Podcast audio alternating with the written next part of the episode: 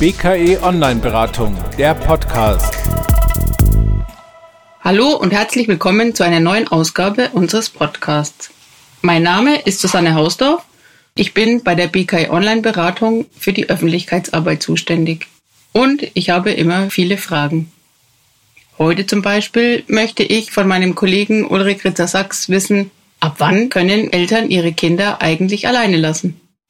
Ulrich Ritzer-Sachs ist Diplom-Sozialpädagoge und hat die Frage in der Erziehungsberatungsstelle vor Ort und auch in der Online-Beratung schon häufig gestellt bekommen. Hallo Ulrich, schön, dass wir uns heute mal wieder treffen, um über Familienthemen zu sprechen. Hi Susanne, ich freue mich auch. Mein Thema ist heute, ab wann kann ich mein Kind alleine zu Hause lassen? Und ich finde es total schwierig, selber herauszufinden, deswegen frage ich dich. ist doch aber eh schon so spät. Hast du doch bestimmt schon gemacht. Äh, ja, war vielleicht nicht immer richtig. Deswegen würde ich da gerne nochmal nachfragen. Okay, dann frag mal. Ab wann kann ich mein Kind allein zu Hause lassen? Gibt es eine Altersgrenze? Also es gibt den gesunden Menschenverstand und der hilft ja so bei ziemlich allem, was mit Kindern und überhaupt im Leben so passiert. Ähm, es versteht sich, glaube ich, von selbst, dass ich ein Kind, das noch nicht mal im Kindergarten ist, nicht alleine lasse. Das heißt nicht, dass es nicht im Nebenraum in seine Bettchen schlafen kann. Aber ähm, das machen, glaube ich, so ziemlich alle Eltern, dass sie immer wieder nach dem Kind gucken, geht's noch gut, schläft's auch, ja, ähm, ein, ein Zweijähriges, das in seinem Zimmer rumkrabbelt, spielt, singt, ähm, mit die Bauklötzchen an die Wand wirft, da muss ich auch nicht die ganze Zeit dabei sitzen, aber die Wohnung verlassen bei so einem kleinen Kind, das wäre eine schlechte Idee. Also da ist es, glaube ich, ziemlich klar. Und wenn die wenn die dann größer und älter werden, ist ja immer so die Frage, was alleine lassen ist. Ich werde ein vier oder fünf Jahr, Jahre altes Kind, ähm, da kann ich nicht einkaufen gehen, lass das in der Wohnung. Ich kann aber auf dem Spielplatz mit einer Freundin oder einem Freund erzählen, muss nicht dauernd hingucken oder ähm, in, in, in Wohngebieten, wo es wirklich sicher ist und wo es verkehrsberuhigt ist und es gibt einen Platz, wo andere Kinder noch sind, da kann es äh, spielen und ich kann auch sein, dass ich eine Viertelstunde mal tatsächlich unaufmerksam bin und nicht genau gucke, was los ist. Also so Sachen gehen schon tatsächlich sogar mit kleineren Kindern, aber die wirklich alleine lassen, geht's da auch noch nicht. Mhm. Ähm, ich habe mal ein bisschen recherchiert okay. und es gibt äh, im BGB, im Paragraph 1626, den Paragraph elterliche Sorge. Ja. Wo es heißt, Zitat, bei der Pflege und Erziehung berücksichtigen die Eltern die wachsenden Fähigkeiten und das wachsende Bedürfnis des Kindes zum selbstständigen, verantwortungsbewussten Handeln. Das ist toll. Aber was heißt das, das jetzt genau? Der, das, eigentlich macht das BGB das, was ich vorhin so ein bisschen flapsig gesagt habe. Es geht um gesunden Menschenverstand und Einschätzung der Reife von einem Kind. Es gibt 14-Jährige, die sind total ängstlich und die, die, die kriegen Panik, wenn man die alleine lässt. Da ist aber, ähm, also das ist ein, das ist ein krasser Fall und dann brauche ich unbedingt Hilfe, weil 14-Jährige muss man alleine lassen, die müssen sich entwickeln können. Nur wird es welche geben, die eben, wo, wo irgendwas passiert ist, äh, irgendein äh, Ereignis war, was sie dazu gebracht haben, ähm, Ängste zu entwickeln und unselbstständig zu sein. Ähm, aber tatsächlich gibt es keine Rechtsvorschrift, die besagt, ab wann man Kindern alleine lassen kann. Es gibt aber so, so Grundsatzurteile. Ja, ähm, und die haben auch mit Aussichtspflicht zu tun. Also wenn man ein Sechsjähriges alleine lässt und äh, es stellt was an und zerkratzt ein Auto. Ähm, also wegen solchen Dingen gab es dann auch höchstrichterliche Entscheidungen, ab wann Kinder alleine gelassen werden können. Aber so richtig mit Altersgruppen und äh, mit acht Jahren sind es 27,4 Minuten, sowas gibt's nicht. Und das ist auch richtig, weil das kommt immer auf die Reife von einem, von einem Kind an. Und da können Eltern einfach mal gucken, was ist denn da machbar und was nicht und lass doch bitte den Verstand mitlaufen und frag auch mal eine Freundin oder einen Freund, wie die das einschätzen oder wie die das machen. Man kann sich da einfach auch drüber unterhalten und wird da eine Regelung finden. Ich halte es für sehr problemlos, ein sechsjähriges Kind äh, zu sagen, ich gehe mal zum Bäcker, ich gehe mal einkaufen, ich gehe in den Supermarkt, willst du mit? Ah ja gut, dann bleib hier.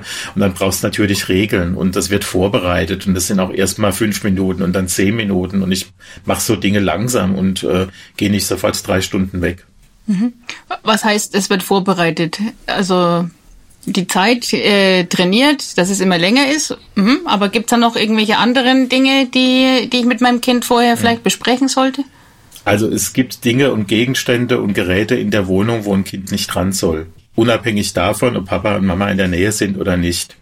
Ja, die Tischkreissäge im Keller ist für jüngere Kinder tabu. Außer das ist ein jüngeres, großes Kind und ich bin dabei und bin so cool, dass ich meinem Kind da schon Sachen zeige und Schutzmaßnahmen erkläre. Also es gibt, äh, da, da ist, wir, wir, wir bringen die Kinder ja schon dazu, auch wenn wir sie noch nicht alleine lassen, über Dinge zu reden. Der Herd wird nicht angeschaltet. Ja, es wird, es wird zur Fragen geben, was passiert denn, wenn es klingelt? Ja, ähm, mein Rat ist zu sagen, dann ignorierst du das und machst nicht, und machst nicht auf. Das wird aber nicht zu 100 Prozent klappen. Und wenn ich Kinder alleine lasse, muss ich natürlich mir immer auch im Klaren sein, dass die nicht zu 100 Prozent hören und äh, das genauso machen, was die Eltern wollen, weil das ist ja auch total cool. Die sind jetzt weg und ich kann endlich mal in die Schubladen reingucken, wo ich eigentlich nicht darf und andere Sachen machen. Das gehört auch dazu und das ist auch prima. Und wenn es klingelt, ist es schon gut, nicht aufzumachen. In aller, aller Regel wird nicht der Einbrecher klingeln und dann die Wohnung ausräumen, sondern ein Kind wird für eine schwierige Situation, da ist jemand und will was, da ist der Paketdienst oder sonst jemand und keiner von beiden weiß, was man jetzt eigentlich machen soll. Trotzdem ist es gut und richtig und wichtig, dem Kind zu sagen, hey, wenn es klingelt, machst du nicht die Tür auf. Ja, das ist so eine Botschaft, die ich Kindern mitgebe und äh, wie kann ich mir Hilfe holen, wenn wirklich was passieren sollte, ohne Panik zu machen. Wenn irgendwas ist, wo du denkst, das ist jetzt wirklich schlimm, ja, dann kannst du da und da klingeln. Fast alle Menschen haben vernünftige Nachbarn, die die Kinder kennen, wo man weiß, da kann ich zur Not hingehen. Das kann ich natürlich auch mit den Nachbarn absprechen. Es ist, es ist immer so ein bisschen schwierig, mit Kindern zu reden, und äh, denen nicht Angst zu machen. Deshalb würde ich diese Sachen immer mal wieder einstreuen, ja. Zum Beispiel Verhaltensregeln, wenn es brennt. Wenn es brennt, rennen alle raus. Und Kinder löschen bitte kein Feuer. So, das, das sind Dinge, die halte ich für sehr wichtig. Ja, wenn es brennt, rennst du raus. Aber das kann ich unabhängig davon machen, ob ich jetzt weggehe. Und das sind Sachen, geschickterweise mache ich das nicht, wenn ich jetzt eine Stunde einkaufen gehe. Übrigens, wenn es brennt, rennst du ja wieder raus, sondern das mache ich vorher und im Alltag. Und das sind Gespräche, die ich mit Kindern sowieso führe.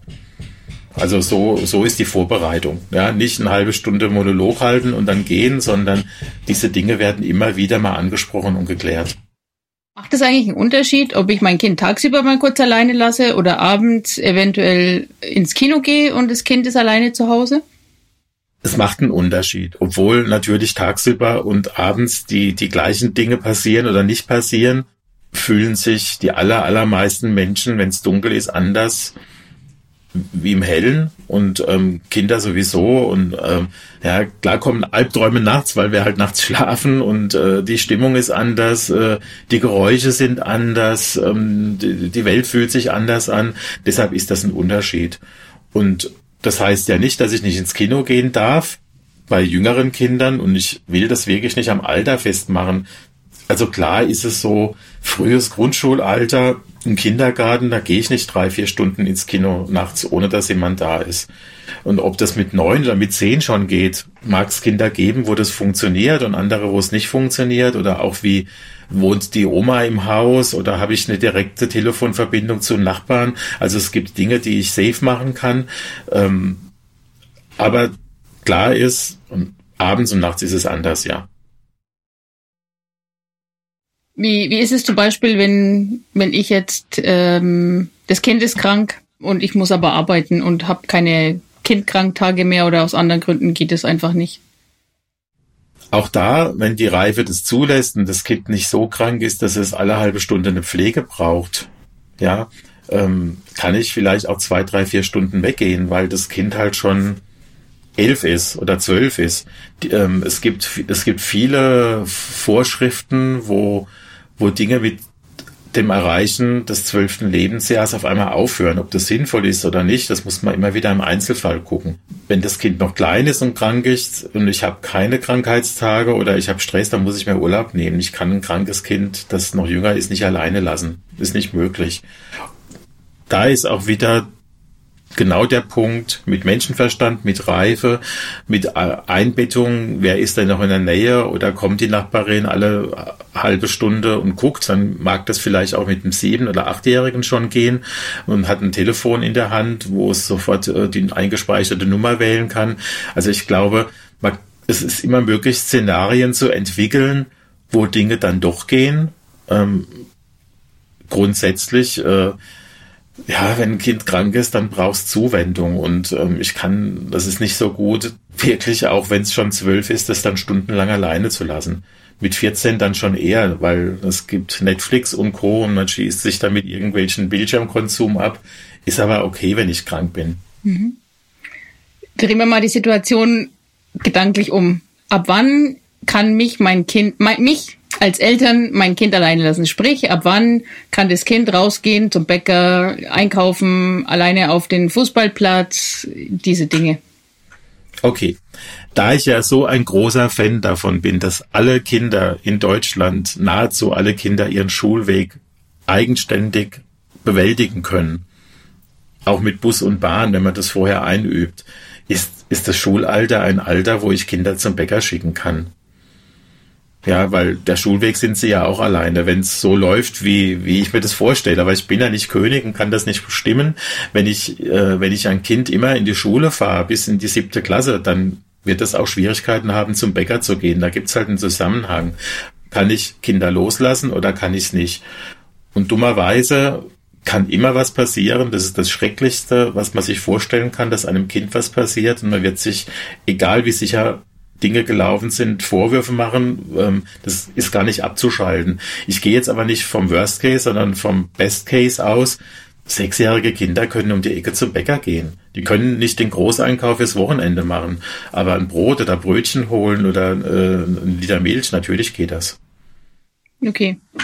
Also dann äh, sehe ich das richtig, wenn, äh, wenn du sagst, ähm, dass du sagst, Kinder und Eltern müssen miteinander sprechen, sollten diese Themen auch äh, vorbereitend äh, miteinander besprechen und ähm, dieser berühmte gesunde Menschenverstand eingeschaltet werden. Ja, das ist ein super Resümee und miteinander sprechen, das ist tatsächlich, das soll helfen, ja. Weil das mit dem Gedankenlesen, das klappt in aller Regel nicht ganz so gut, ja. Hm. Dann danke ich dir sehr für deine Antworten auf meine Fragen und ich freue mich auf unser nächstes Gespräch. Prima, ich danke dir für die klugen Fragen. Bis bald. Tschüss. Tschüss. Dann danken wir, dass Sie wieder zugehört haben und freuen uns, wenn Sie das nächste Mal wieder dabei sind.